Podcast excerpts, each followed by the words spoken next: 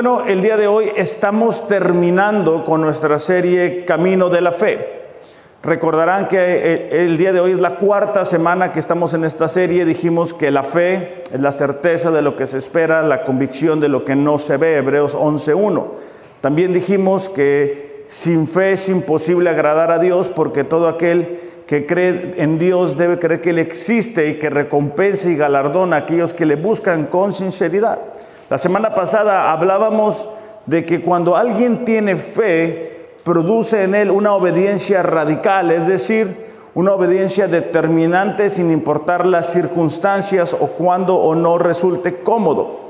Y el día de hoy vamos a continuar con nuestro, con nuestro texto que estamos utilizando en Hebreos 11.8 y vamos a tener el título del mensaje, eh, la fe, la huella de la fe, perdón la huella de la fe. Nos vamos a dar cuenta cuando analizamos nuestras vidas que indudablemente seguimos la huella de alguien más. Muchas veces sin darnos cuenta tenemos actitudes, maneras de hablar de nuestro padre o de nuestra madre. No sé si a ustedes les ha pasado que estás en una reunión familiar y tú, ¿cómo se parece a mi papá? O cómo las actitudes, las poses, las maneras de hablar. A lo mejor un maestro en eh, nuestra vida estudiantil marcó nuestra vida y nosotros dijimos, ¿sabes qué? Yo quiero ser como él. Lo óptimo para nosotros como cristianos es que podamos tener una vida de fe que produzca unas huellas hondas y profundas en la vida de las personas que nos rodean. A lo que me refiero es que los padres deben de tener una vida de fe que deje unas huellas marcadas para que sus hijos las puedan seguir. Nosotros como cristianos debemos de caminar de una manera tan distinta y tan radical que las personas que nos rodean puedan decir, sabes que yo quiero caminar como Él camina, yo quiero ir hacia donde Él va. Estamos muy acostumbrados a vivir en una vida normal, en el día a día, en lo que tenemos que hacer, en, lo que para nosotros es importante. Pero nos vamos a dar cuenta que en el camino de la fe necesitamos marcar huellas que vayan más allá de lo que parece normal. Que necesitamos ir más allá de lo que a lo mejor las personas a nuestro alrededor han ido. Que necesitamos salir de nuestra área de confort para poder experimentar de la presencia de Dios. Ahorita lo que Carlos decía, necesitamos conocer a Dios. Pero ¿cómo conozco a Dios si no salgo de mi área de comodidad? ¿Cómo conozco a Dios si no logro ser constante en las disciplinas espirituales como leer la palabra, el congregarme, el orar? ¿Cómo puedo experimentar de lo que Dios tiene para mí si no logro ser fiel en lo poco? ¿Cómo Dios puede traer más bendición a mi vida, a la vida de mi familia, si con la poca bendición que me da no logro serle fiel? Especialmente para los jóvenes que están el día de hoy, tú tienes la oportunidad de ir mucho más allá de lo que tus padres van a llegar a ir.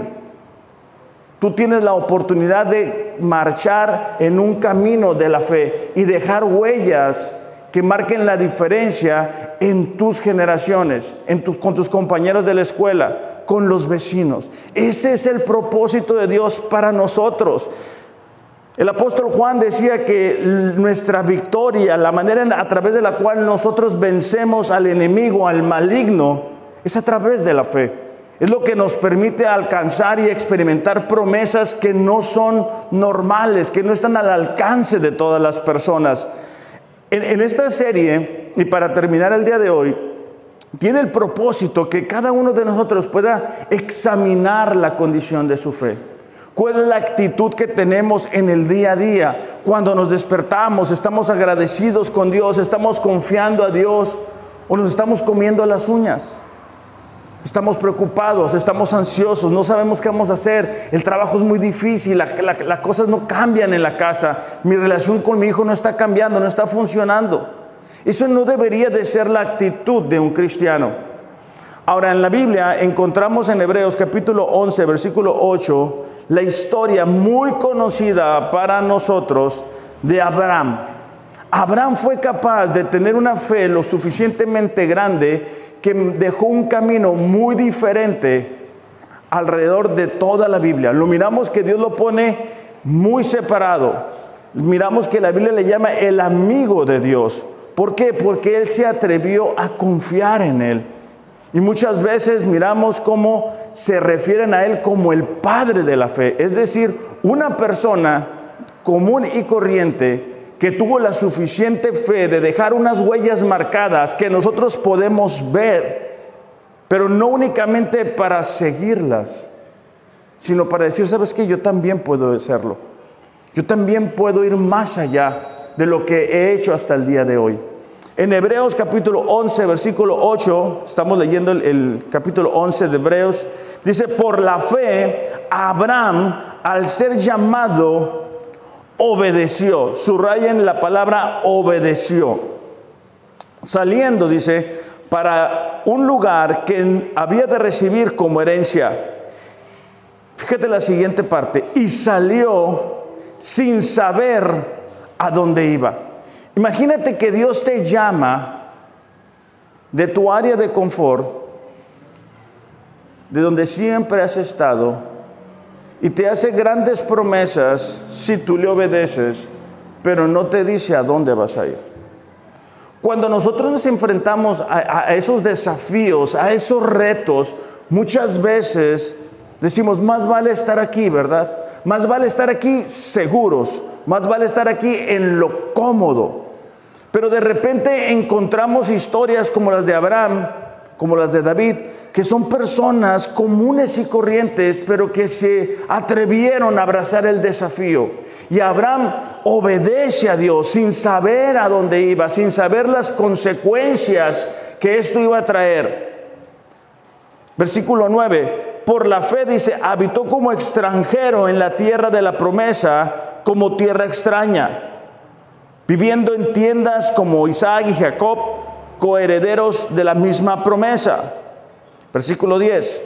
Porque esperaba la ciudad que tiene cimientos, cuyo arquitecto y constructor es Dios. También por la fe, Sara misma recibió fuerzas para concebir, aún pasada ya la edad propicia, pues consideró fiel aquel que lo había prometido. Es decir, cuando nosotros tenemos esa clase de fe, podemos tener fuerzas para seguir adelante, para perseverar. Muchas veces, ay, nos desanimamos. Las cosas no salen, uh, nos desanimamos. Las cosas no funcionan, uh, nos desanimamos. ¿Por qué? Porque no tenemos fe en Dios.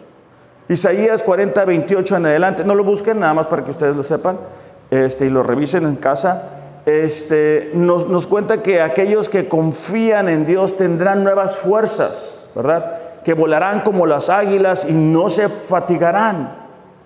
Pero cuando nosotros intentamos hacer las cosas en nuestra fuerza, en nuestra capacidad, con nuestros recursos limitados, nos frustramos, nos desesperamos. ¿Por qué? Porque no estamos diseñados para vivir aquí en la tierra nosotros solos. Por eso es que hay artistas, hay personas influyentes con dinero que terminan quitándose la vida. ¿Por qué? Porque no encuentran el propósito para el cual fueron creados. Y a pesar que tienen dinero, a pesar que tienen fama, a pesar de que pudieran tener una vida eh, exitosa, llegan al punto en el cual se dan cuenta que realmente no tienen nada. Me parece que el día de ayer Jesús dice, ¿verdad? El que quiera ser mi discípulo, tome su cruz, sígame todos los días. Porque el que se aferra a su vida la perderá. Pero el que se acerca a mí, ¿verdad? Tendrá vida eterna. ¿De qué nos habla eso? Que la relación con Dios a través de un discipulado genuino nos permite encontrar el propósito por el cual fuimos creados. Entonces, ellos reciben nuevas fuerzas, a, pesar, dice, que, que ya había pasado la edad. Y ahorita lo vamos a revisar un poquito más detenidamente. Versículo 12, por lo cual también nació uno y este casi muerto con respecto a esto. Una descendencia como las estrellas del cielo en número e innumerable como la arena que está a la orilla del mar. Estoy en Hebreos 11 y vamos a brincar al 17. Por la fe Abraham cuando fue probado ofreció a Isaac. Y el que había recibido las promesas ofrecía a su único hijo Versículo 19, él consideró que Dios era poderoso para levantar aún de entre los muertos a Isaac, de donde también en sentido figurado lo volvió a recibir. Con esto nos damos cuenta cómo eh, Abraham, gracias a su fe, pudo ofrecer algo que a Dios le agradara, un sacrificio de adoración. Pero cuando nosotros entendemos que estamos aquí con el propósito de vivir por fe, necesitamos abrazar las pruebas que el día a día nos presenta. No, está, no es realidad que Dios nos ha dejado solos. No es realidad que somos obra de la casualidad. No es cierto que si eres joven puedes disfrutar la vida y después acercarte a Dios. Necesitamos desde en el momento que escuchamos de la palabra de Dios comenzar a caminar por fe. Abraham estaba saliendo de su tierra conocida, de sus parientes, de lo que él acostumbraba a hacer, pero él tuvo la fe suficiente de aceptar el reto y el desafío que Dios le dio. Por eso es que ahora nosotros cuando estudiamos la palabra, cuando leemos de su historia, nos inspira. Y de ahí la importancia para nosotros de estar leyendo la Biblia en un año. Porque es cuando encontramos esas historias que podemos decir, ¿cómo estoy viviendo yo? Estoy viviendo como si no tuviera Dios, estoy viviendo como si no tuviera promesas que Dios me ha dado. Hay personas que buscan desesperadamente una respuesta para sus vidas. Una palabra que les dé dirección y sentido. El, problema es que lo buscas en los lugares equivocados. Búscalo en la palabra de Dios. Si tú quieres saber qué es lo que Dios quiere que tú hagas, busca en su palabra la dirección que tú necesitas.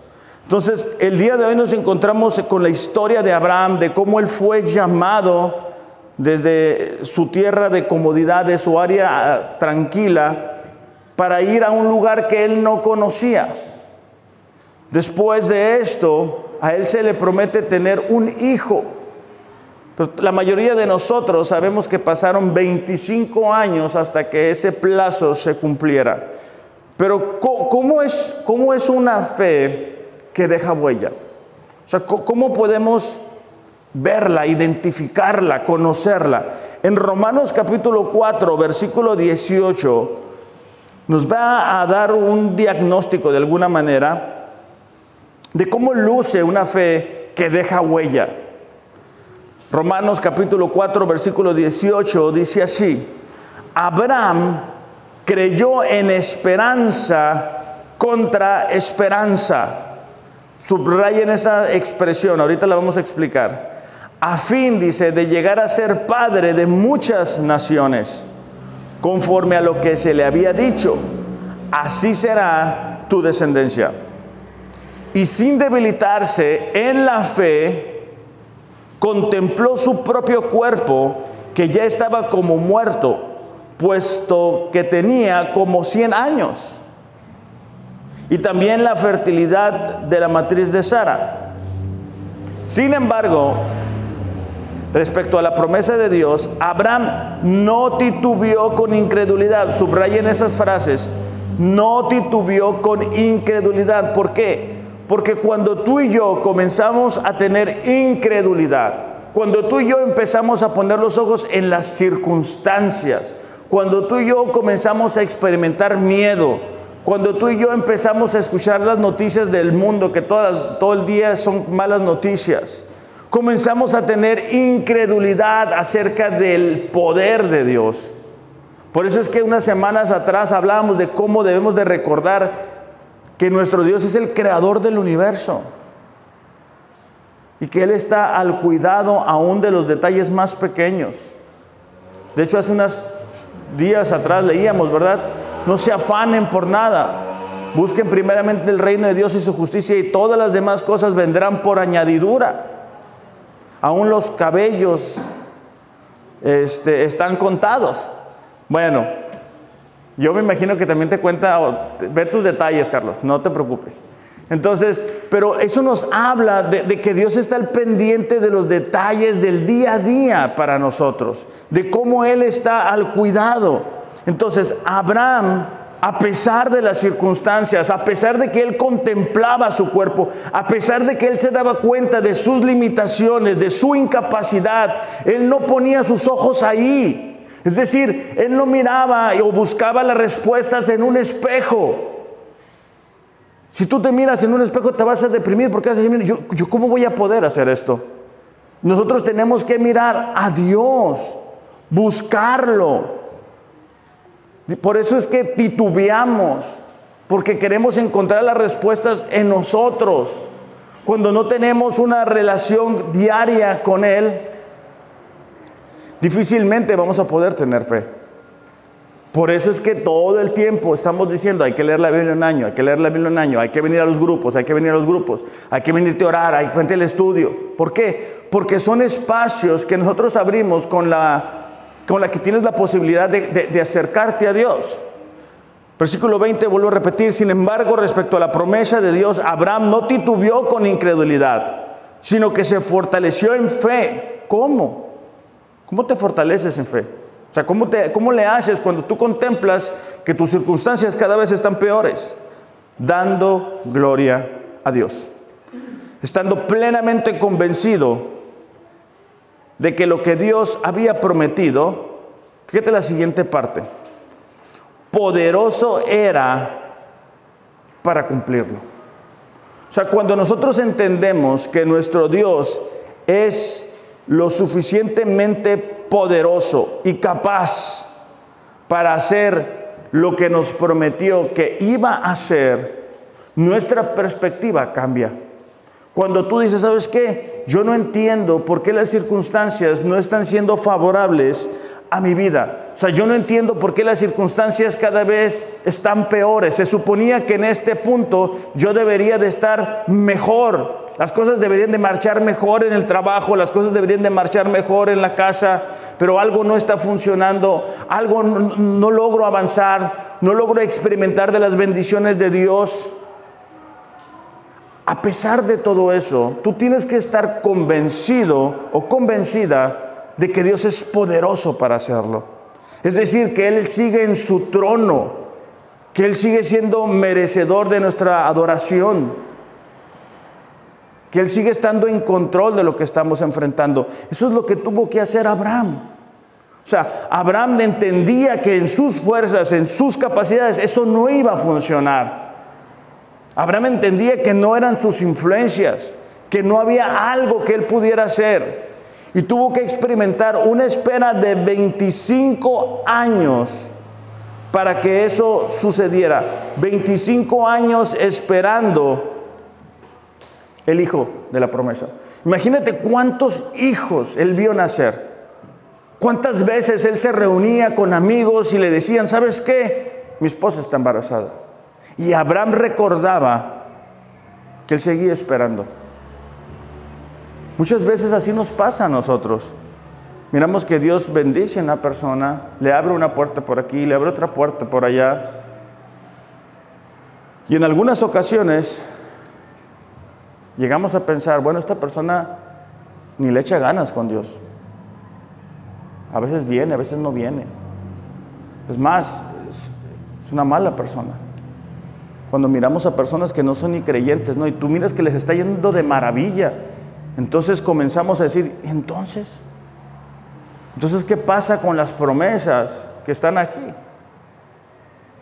Bueno, cuando nosotros logramos seguir creyendo y seguir confiando, nos vamos a dar cuenta de algo. Cambiamos nuestra agenda por la agenda de Dios. Es decir, cambiamos lo que yo quiero cuando yo quiero, porque yo quiero, por lo que Dios quiere. Cuando nosotros entendemos que no se trata de que Dios va a conceder lo que nosotros queremos siempre, y entendemos que se trata de lo que Dios quiere hacer a través de nuestra vida. O sea, imagínate la vida de Abraham, esperando y esperando y diciendo, ¿qué pasa? Imagínate los amigos que le han dicho a Abraham, oye Abraham, ¿y tu promesa? ¿Y tu hijo? Pues no que tú adoras a Dios, no que tú tienes una relación con Dios, pues no que te viniste de quién sabe qué parte para obedecer a Dios y sigues esperando. Y esas son las mismas preguntas que muchas veces nosotros recibimos o vienen a, nuestra mente como un dardo del enemigo, ¿verdad? ¿Para qué lo estás haciendo? ¿Para qué estás obedeciendo? Estás igual. ¿Para qué ofrendas? ¿Para qué diezmas? ¿Para qué vas? ¿Para qué lees la Biblia? ¿Para qué oras? No pasa nada. Entonces nosotros debemos de estar convencidos de que Dios es poderoso, de que la, la gente, la mente humana muchas veces planea cosas, pero que los planes de Dios están muy por encima de los nuestros. Yo me imagino que cuando Dios le promete a Abraham el hijo, Abraham haber dicho, bueno, pues esta semana, ¿no? La siguiente, un año, dos años, tres años, cuatro años, cinco años, diez, quince, o sea, veinte, veinticinco años. Entonces, el día de hoy, en los minutos que nos restan, deseo compartir con ustedes dos, dos virtudes o dos cualidades que me parecen muy interesantes en la vida de Abraham para poder nosotros tener una fe que deje huella para la siguiente generación, para los compañeros del trabajo, para experimentar de las promesas de Dios, para que tú puedas vivir una juventud plena, una juventud que deje los cimientos para cuando formes una familia. No te esperes a que pase más tiempo para comenzar a creer y confiar en Dios. Y la primera virtud es la obediencia a Dios. Es decir, déjame te pregunto esto. Ante las indicaciones de la palabra de Dios, optas por obedecer a Dios inmediatamente. O sea, cuando tú lees algo en la palabra, tú optas, tú decides obedecer a Dios de forma inmediata o comienzas a buscar alguna excusa para no hacerlo. Ah, bueno, es que eso se escribió antes. Ah, no, es que eso no aplica para mí. Oh, no, es que Dios entiende, ¿verdad? Que yo, yo vivo en pecado porque, porque Él me entiende, yo, yo, yo soy débil. ¿Cuál es nuestra actitud cuando encontramos algo en la palabra de Dios? ¿El de obedecer inmediatamente o el de postergar las cosas? O quizá vamos por la Biblia buscando únicamente las promesas de Dios. Y son buenas, claro que sí. Pero no es todo. Hay cambios que nosotros tenemos que hacer. A lo mejor no logramos experimentar a Dios porque no hacemos los cambios que Dios nos quiere mostrar. Déjame te pregunto, hay cosas en tu vida que tienes que cambiar. O sea, hay actitudes que tú tienes que dejar atrás. Hay maneras de hablar que a lo mejor tenemos y que necesitamos permitirle al Espíritu Santo que cambie en nosotros. Hay reacciones que tenemos que necesitamos rendirlas a Dios. Hay relaciones que posiblemente necesitamos dejar atrás, una mala influencia, una mala relación, ¿verdad? Le podemos decir amigos, pero no todo el tiempo lo son. Y, y no lo dejamos atrás. ¿Por qué? Porque para no sentirnos solos, para no herir a esa persona. Pero vamos a la palabra y Dios nos marca que necesitamos ser transformados, necesitamos ser renovados. En este tiempo de espera para Abraham, hubo cosas que él obviamente tuvo que cambiar. Imagínate aprender a esperar 25 años para una promesa.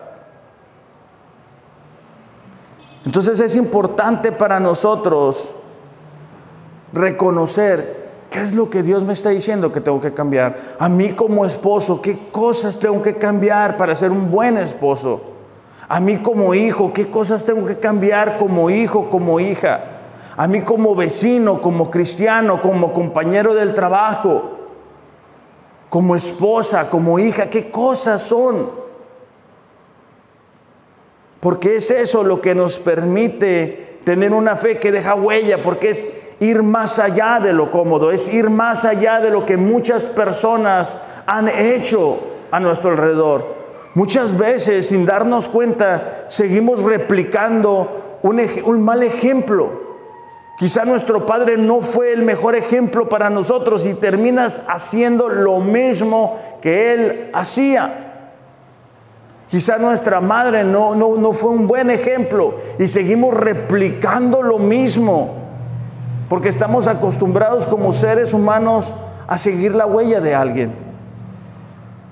En Génesis capítulo 12, versículo 1, vemos el ejemplo de, de, cómo, de, cómo, de cómo reaccionaba Abraham. Génesis capítulo 12, versículo 1, dice así, el Señor le había dicho a Abraham, deja a tu patria y a tus parientes y a la familia de tu padre y vete a la tierra que yo te mostraré. Versículo 4 de Génesis. Entonces Abraham partió como el Señor le había ordenado. No hubo cuestionamientos, no hubo dudas, no hubo pérdida de tiempo, ¿verdad? En por qué lo tengo que hacer, por qué tengo que dejar esto, por qué no, me bendices aquí, Dios. Aquí me puedes bendecir. ¿Por qué tengo que ir a otra parte? Bueno, ya que entendemos un poquito más el contexto, nos damos cuenta, leyendo eh, Josué, perdón, 24.2, que lo voy a leer, dice, esto dice el Señor Dios de Israel, hace mucho tus antepasados, entre ellos Taré, el padre de Abraham, y Nacor, vivían del otro lado del río Éufrates y rendían allí culto a esos dioses. Entonces nos damos cuenta que el padre de Abraham pertenecía a un grupo que era idólatra. Entonces, Dios estaba sacando a Abraham de esa forma de relacionarse con los supuestos dioses. Dios estaba sacando a Abraham de la fe en sus puestos ídolos y llevándolo a que lo pudiera conocer a él, que pudiera experimentar de una verdadera relación con Dios. Y eso nos muestra también que Dios quiere que aprendamos a depender de Él.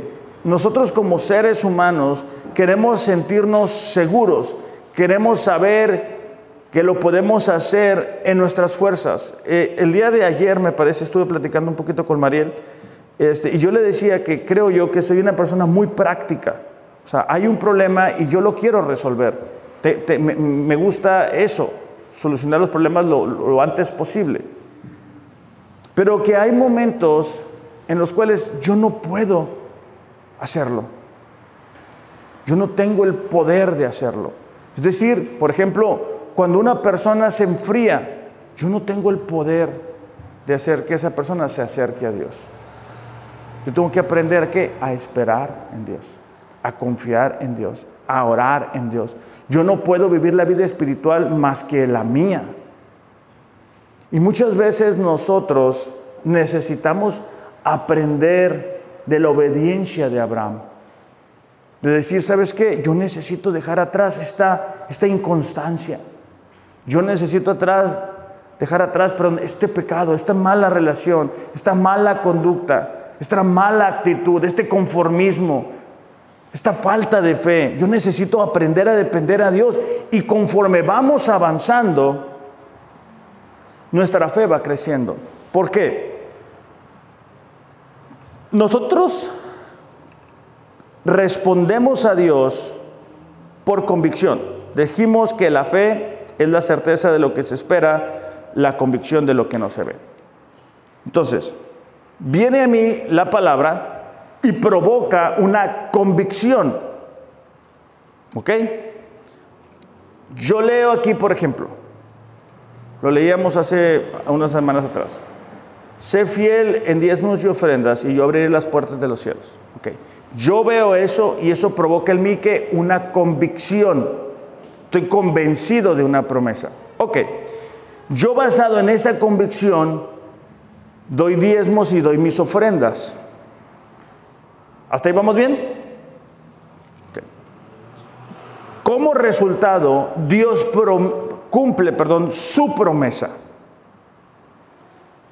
Eso provoca en mí una convicción más profunda, pero también una experiencia Comenzó con una convicción, yo obedecí y como resultado tengo obediencia. Yo me recuerdo cuando miré que decía que sin santidad es imposible ver a Dios. Es una, es una, es una promesa que está ahí.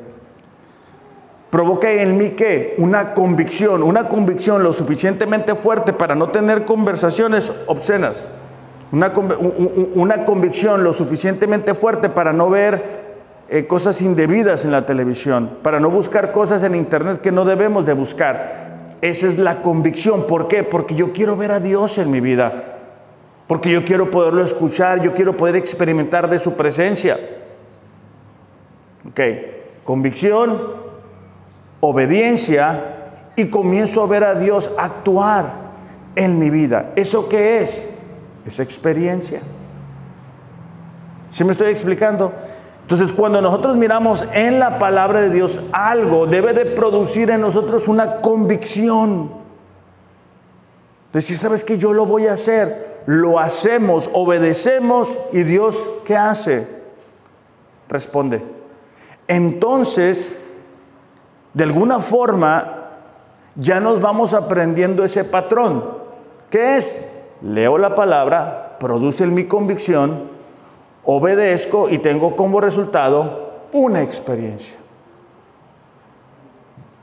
Entonces, la próxima vez que Dios me muestre algo, por más difícil que sea, yo obedezco porque ya sé lo que va a traer como resultado. O sea, ya sé yo que si obedezco, Dios va a respaldar o Dios va a honrar lo que ha dicho en su palabra. Les contaba la semana pasada acerca de la cocina, esta semana ya no la pusieron, gracias a Dios, y, platicando otra vez con Mariel, ¿cómo platicamos esta semana? Hablábamos de, de cómo, por ejemplo, yo estoy muy agradecido con Dios, Dios ha sido fiel conmigo, con mi familia, pero mi capacidad económica no me daba de momento para poderla comprar. No me daba. Los números no cuadran. Es mi, esas son mis limitaciones. Pero nosotros hace dos años y cambio, ¿verdad? Ya nos vinimos creyendo y confiando en una promesa que Dios tenía para este lugar. Y le hemos echado ganas. Hemos sido obedientes. No estoy diciendo que lo máximo, no, simplemente estoy dando un ejemplo. Y bueno, Dios ha respaldado eso, Dios ha honrado eso. Entonces, cuando nosotros queremos tener una fe que deje huella, cuando nosotros como, vamos a decir, voy a hablar a los, padres, ¿verdad? Queremos dejar, ¿verdad? Un buen ejemplo para nuestros hijos. Una huella que, que tú digas, ¿sabes qué hijo? ¿Sabes qué hija? Sigue mi ejemplo. Tú me viste orar. Tú me viste leyendo la palabra. Tú me viste en momentos de crisis clamando y pidiendo a Dios. Entonces tú estás dejando huellas de fe en ellos. Porque un día no vamos a estar aquí. Un día a lo mejor yo no voy a estar aquí. Y ustedes deben de recordar lo que yo les he enseñado. Los padres deben de dejar esa huella en el corazón de sus hijos. Las mujeres deben de dejar ese ejemplo en los hijos. Nosotros como cristianos debemos demostrarle a la gente a nuestro alrededor, con los compañeros del trabajo, que tenemos un Dios que nos honra y nos respalda. Un Dios que nos bendice, un Dios que nos protege, un Dios que está con nosotros. Pero si vivimos una vida de desobediencia, tendremos poco que mostrarles. ¿Por qué? Porque vamos a estar en el área de conformidad, donde estoy cómodo, donde, bueno, de vez en cuando, ¿verdad? Saco las telarañas de la Biblia y leo un poco y de Tilmarín de Dopingüey, ahí donde caiga, ¿no? No, no es así. Entonces, si a lo mejor algunos de nosotros estamos en ese lugar, hoy tú puedes decir, ¿sabes que Yo no quiero hacer así. Yo no quiero replicar los errores de mis padres. Mis padres me lastimaron, me hirieron, me no, yo no quiero ser así. Ah, bueno, tú pones unas huellas de fe diferente en las personas que te rodean. Jóvenes, tienen la oportunidad de ir mucho más allá. Yo que hubiera dado por haber conocido la edad, perdón, haber conocido a Dios a su edad y no haber cometido todos los errores que cometí. Tienen la oportunidad de experimentar a Dios. Bueno, Abraham sale, ¿verdad?, de la tierra prometida, obedece, tiene esa experiencia. En Génesis capítulo 22, o sea, Dios no ha terminado con Abraham. Se calcula por el lenguaje original en el que la Biblia fue escrito que cuando sucede lo que les voy a leer, Isaac tenía aproximadamente de 12 a 15 años. Isaac el hijo, ya nació el hijo, ya pasaron 12, 15 años. Abraham está jugando a la pelota con su hijo. Abraham muy probablemente ha puesto las huellas de la fe en el corazón de su hijo Isaac. Han tenido pláticas, han tenido experiencias. Ayer me pasó una cosa muy curiosa en lo que encuentra en el pasaje. Hace años, eh, por una experiencia que yo tuve, dejé de ver deporte. Cuando yo estuve en prisión, a mí me, me causaba mucho conflicto estar ahí y ver. A mí me gusta mucho el béisbol, jugué muchos años béisbol. Y yo recuerdo que cuando estaba ahí y todos me decían, eh, vente a ver el partido, yo no podía porque me causaba mucha tristeza. Entonces dije, un día yo voy a estar en mi casa con mi esposa, con mi familia. Estamos hablando que estaba en prisión, no tenía familia, pues no tenía hijos, ¿verdad? En ese tiempo. Pero ayer, después de un día un poquito largo, eh, no sabía que estaba jugando mi equipo, eh, estaban jugando los Dyers. Que orar para que puedan ganar el campeonato este año. Y me, estaba pichando este, un mexicano, este, y dije, no, pues qué chulada. Qué chulada. Entonces me recosté así y cuando menos acordé, Alejandro, eh, mi hijo, estaba aquí a un lado, así clavado a la costilla, ¿no? Y lo, tenía así abrazado. Entonces me dice mi esposa, oye, ¿te, fijaste cómo está? Sí, le dije, estamos bien, estoy viendo el partido, yo tenía un café bien suave ese momento. Imagínate, ok, no se trata de mí, simplemente le lo daba como un ejemplo. Imagínate a Abraham habiendo tenido experiencias con su hijo Isaac durante ese periodo de tiempo y que de repente leemos en Génesis 22.1, tiempo después Dios probó la fe de Abraham. O sea, tiempo después, o sea, después de los 25 años de espera, después de 12, 15 años en los que Abraham ha tenido momentos hermosos con su hijo Isaac,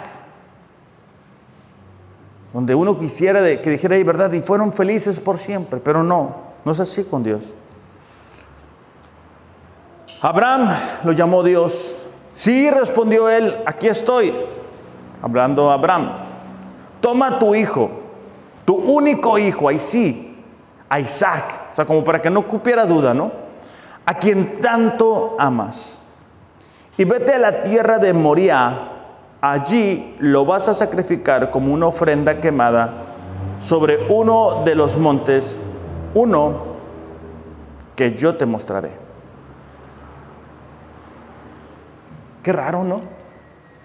O sea, 25 años de espera, 12, 12, 15 años de experiencia con Isaac y de repente Dios decide probar a Abraham y decirle, ¿sabes qué, Abraham? Ese hijo, ese hijo necesito que me lo entregues. Es el hijo que tú amas. Abraham, una vez más, en un acto de obediencia inmediata, agarra los cachivaches y dice, vámonos, y lo va a ofrecer. En Génesis 22, 11, justo cuando Abraham tiene preparado a su hijo para sacrificarlo, en ese momento el ángel del Señor lo, lo llamó desde el cielo, Abraham, Abraham. Sí, respondió Abraham, aquí estoy. No pongas tu mano sobre el muchacho. No le hagas ningún daño. Porque ahora sé que de verdad temes a Dios. No me has negado ni siquiera tu hijo, tu único hijo. Entonces Abraham levantó los ojos y vio un carnero que estaba enredado por los cuernos en un matorral. Así que lo tomó, perdón, así que tomó el carnero y lo sacrificó como una ofrenda quemada en lugar de su hijo. Una vez más, Abraham nos muestra con su ejemplo que una fe que deja huellas es una fe que obedece y que sacrifica a Dios lo mejor. Dios solamente quería mostrarle a Abraham y a nosotros lo que produce una fe verdadera. Ahora, déjame te digo esto. Imagínate sacrificar a un hijo. Por eso te daba el ejemplo de mi hijo. No sé si les ha pasado como padres que dices, ah, que mi hijo no sufra, que sufra yo. Cuando están enfermos y que tienen temperatura y que están llorando, sobre todo cuando están chiquitos, ¿verdad? Que esto, yo, yo, yo quiero experimentar el dolor. No ellos. Pero Dios no actúa como nosotros actuamos. Y Dios le pide a Abraham un sacrificio, lo que él ama. Ahora, cuando comparamos nuestra vida de obediencia, cuando, cuando comparamos lo que sacrificamos para Dios y lo comparamos con el sacrificio que acabamos de leer, ¿cómo nos va? Porque muchas veces nosotros pensamos que sacrificamos mucho al hacer algo para Dios un acto de obediencia, ¿verdad? Y queremos que Dios nos ponga una estrellita en la frente como si estuviéramos en el kinder. Pero de repente te encuentras con hombres de fe verdaderos que dicen, ¿sabes qué? Salgo de mi área de confort, salgo de mi área de comodidad, te ofrezco lo que tú me pidas, Señor. Y lo hago con obediencia, lo hago con seguridad. Entonces, muy probablemente nuestros actos de sacrificio a Dios no se vean tan grandes como nosotros pensamos. Porque Abraham le pudo haber dicho, oye Dios, ¿qué te pasa? Lo esperé 25 años, he convivido con él 12, 15 años y ahora me lo quieres quitar. Imagínate después de esa respuesta haber dicho, bueno, pues te lo llevo. Haber ido arrastrando con los animales y todo y con el hijo a ese acto de sacrificio. ¿Tú crees que Dios lo hubiera recibido? Es como cuando a nuestros hijos les decimos, hey, hagan esto y aquello y hacen su berrinche. Dices tú, no, ya, ya, ya aunque lo hagas. Una fe que deja huella es una fe que sacrifica a Dios lo mejor. Por eso es importante que nosotros reflexionemos que, que le estamos sacrificando a Dios, porque a veces no queremos salir de nuestra área de comodidad. Ah, no, yo, yo, yo ahorita no puedo, o sea, ahorita no cuenten conmigo, estoy cansado, estoy cansada, no tengo tiempo, no puedo, está muy difícil. Hice esto para Dios, hice aquello para Dios. Entonces, una fe que deja huella es una fe que obedece. Y número dos, es es una fe que nos lleva a hacer tiempo para Dios. La mayoría de nosotros no tenemos lugar a duda que Dios es lo más importante en nuestras vidas. Es la prioridad. Lo adoramos, lo alabamos, le cantamos, oramos a Él, hablamos de Él, pero no necesariamente tenemos tiempo para Él. Es decir, si yo digo que Dios es lo más importante en mi vida, ¿cómo es que no tengo tiempo para Él? O sea, ¿cómo, podemos combinar esos dos pensamientos? ¿Cómo es que no tengo tiempo para leer la palabra? ¿Cómo es que no tengo tiempo para orar? ¿Cómo es que no tengo tiempo para congregarme? ¿Cómo? ¿Cómo podemos conjugar eso? ¿Cómo puedo tener fe en Dios si no tengo tiempo para Dios? ¿Quién es ese Dios que se conforma con los minutos que, que nos sobran en el día a día? Porque no es el de la Biblia. El Dios de la Biblia no se conforma con lo que nos sobra. Quizá Él en su misericordia extiende el tiempo para que podamos abrir los ojos y darnos cuenta de que, de que no hemos ofrecido un sacrificio agradable delante de Él, de que no tenemos tiempo para Él. Imagínate poder esperar 25 años, ¿cómo le hizo Abraham? Para no desesperarse, para no hacer caso a las voces de los vecinos, de los de enfrente, de que ya llegó este, la vecina, ¿verdad? Que estaba embarazada y ya traía el bebé. Invitaban a Abraham a conocer al bebé. ¿Y cómo se sentía Abraham cuando llegaba y miraba el bebé y él se acordaba de la promesa? Génesis 12:7 dice así: Entonces el Señor se le apareció a Abraham y le dijo: Daré esta tierra a tu descendencia.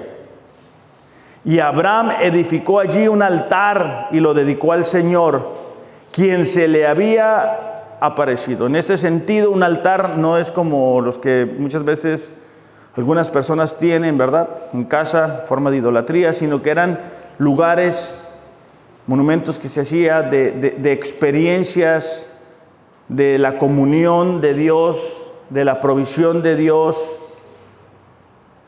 en un momento determinado. Entonces Abraham fue una persona que hacía tiempo para Dios, que hacía tiempo para alabar a Dios, que hacía tiempo para tener comunión con Dios. Fue así que él pudo entonces tener una fe que dejó huella para poder soportar, porque decíamos, ¿verdad? Que él creyó en esperanza contra esperanza. Otra versión dice, él creyó cuando no había esperanzas. ¿Cómo? Teniendo una comunión con Dios, estando conectados con Dios. La razón que personas se quedan sin fuerza espiritualmente hablando es que se desconectan de Dios. Ya lo hemos dicho, al diablo le encanta cuando los cristianos dejan de venir. ¿Por qué? Porque están fríos, están solos. Les puede meter cualquier idea. Entonces, Abraham tú venía tiempo para hacer un altar, para decir, Señor, aquí estoy, tú te mereces toda mi alabanza. En Efesios capítulo 5, versículo 15, dice así, Así que tengan cuidado de su manera de vivir. No vivan como necios, sino como sabios. Lo hemos dicho antes, una persona necia es alguien que comete una y otra vez el mismo error. Es alguien que actúa de la misma forma esperando un resultado diferente. No vivan como necios, sino como sabios. Aprovechen, dice bueno, ese énfasis yo se lo puse, pero aprovechen al máximo cada momento oportuno. Un día estamos, el otro día quién sabe. Aprovecha cada oportunidad que tú tienes para experimentar de Dios, haciendo actos de obediencia, haciendo tiempo para Dios, teniendo comunión con Dios. porque los días son malos. Por tanto, no sean insensatos, más bien entiendan la voluntad de Dios.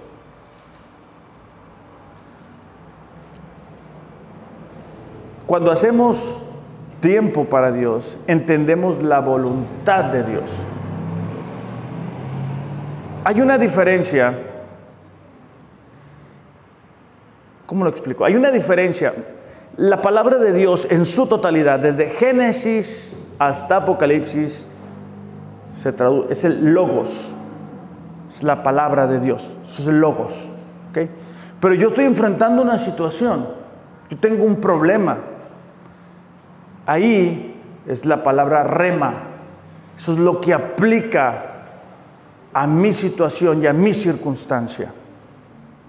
Cuando nosotros hacemos tiempo para Dios, podemos escuchar ese rema, eso que Dios te quiere hablar en el momento y en la circunstancia que estás enfrentando, en cómo decidir, qué hacer.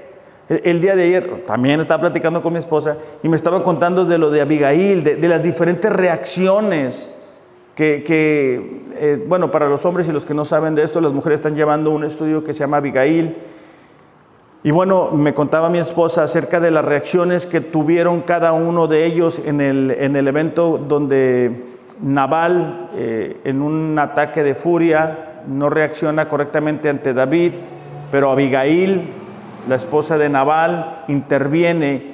Y, bueno, ese tipo de cosas son algo que Dios quiere hablar a nosotros. Y yo, decía, yo le decía a Mariel, qué, qué interesante, le digo, porque Muchas veces tenemos una reacción como la de Naval.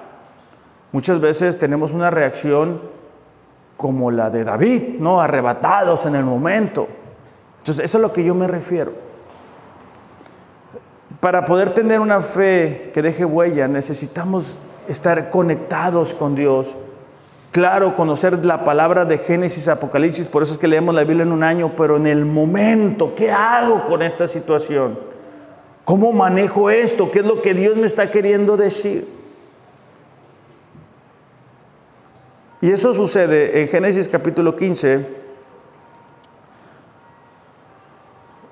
Dice, tiempo después, versículo 1, el Señor le habló a Abraham en una visión y le dijo, no temas, Abraham, porque yo te voy a proteger y tu recompensa será grande. Estamos hablando que en este punto habían pasado aproximadamente 15 años de la promesa. No había nacido el hijo todavía.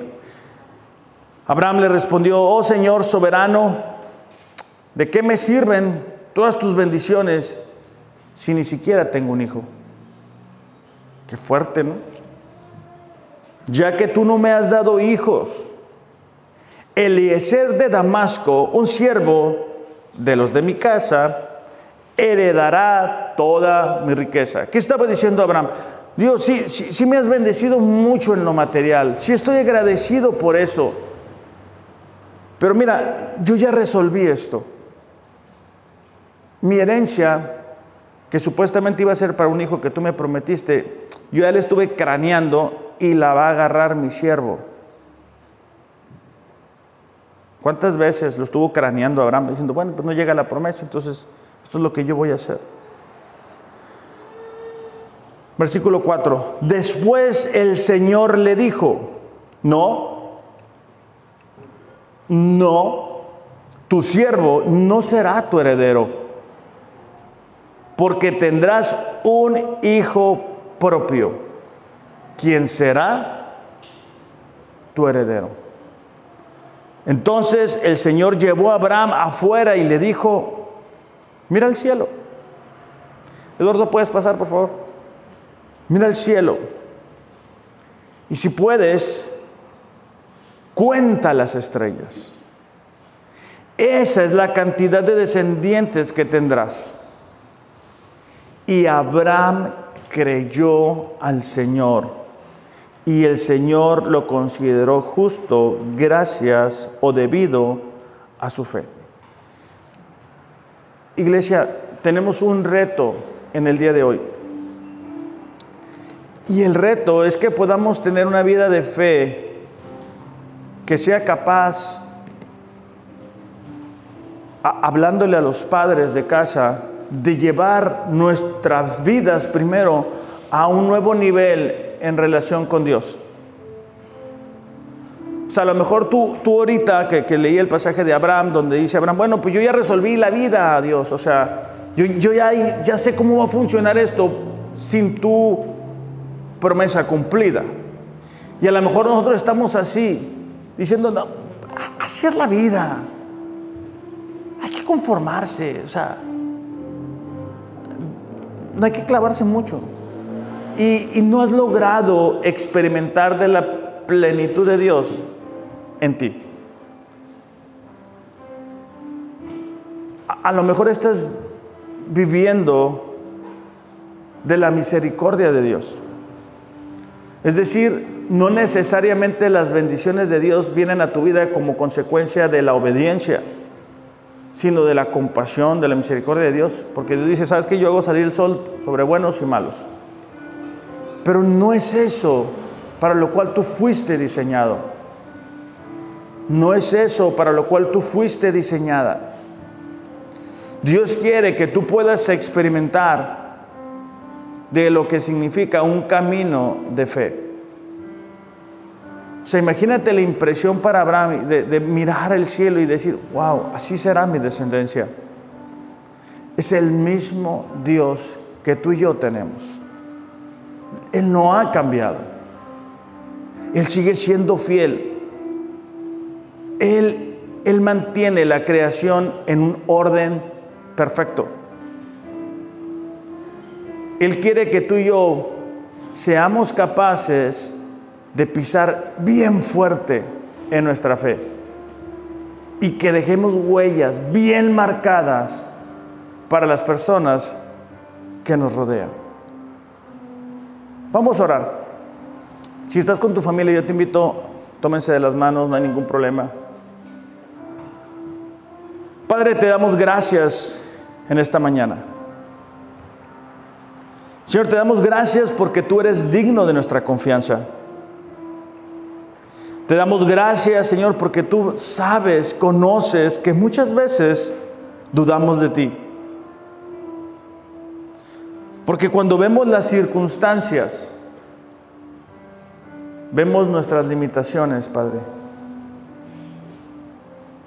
Tenemos miedo. Nos conformamos con menos.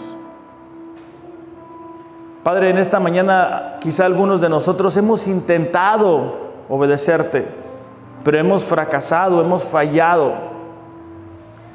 Señor, en esta mañana te pedimos que tú nos ayudes a confiar en ti, que tú nos ayudes a, dar esos primeros pasos de obediencia y que eso produzca en nosotros una experiencia. Señor, habla a nuestros corazones también acerca del tiempo que te damos, acerca de la clase de sacrificio, Señor, que te hemos dado. Que podamos vivir, Señor, vidas de fe. Muchas de las cosas a nuestro alrededor no son como nosotros quisiéramos. Algunas personas no se comportan, Señor, como nosotros esperábamos que se comportaran. Pero Padre, tú no cambias. Por eso te damos gracias, Señor, en esta mañana y te pedimos, ayúdanos. Levanta nuestro ánimo, cambia nuestra perspectiva, Señor. Si algunos de nosotros, Señor, venimos desanimados en el nombre de Jesús, Padre, te pedimos, levanta su ánimo, quita de sus vidas el conformismo, derrama sobre ellos de tu presencia, para que juntos podamos caminar de la fe. En el nombre de Jesús, amén. Iglesia, eh, que tengan un excelente, excelente domingo. Que Dios los bendiga. Los amo, pero Dios les ama más. Gracias.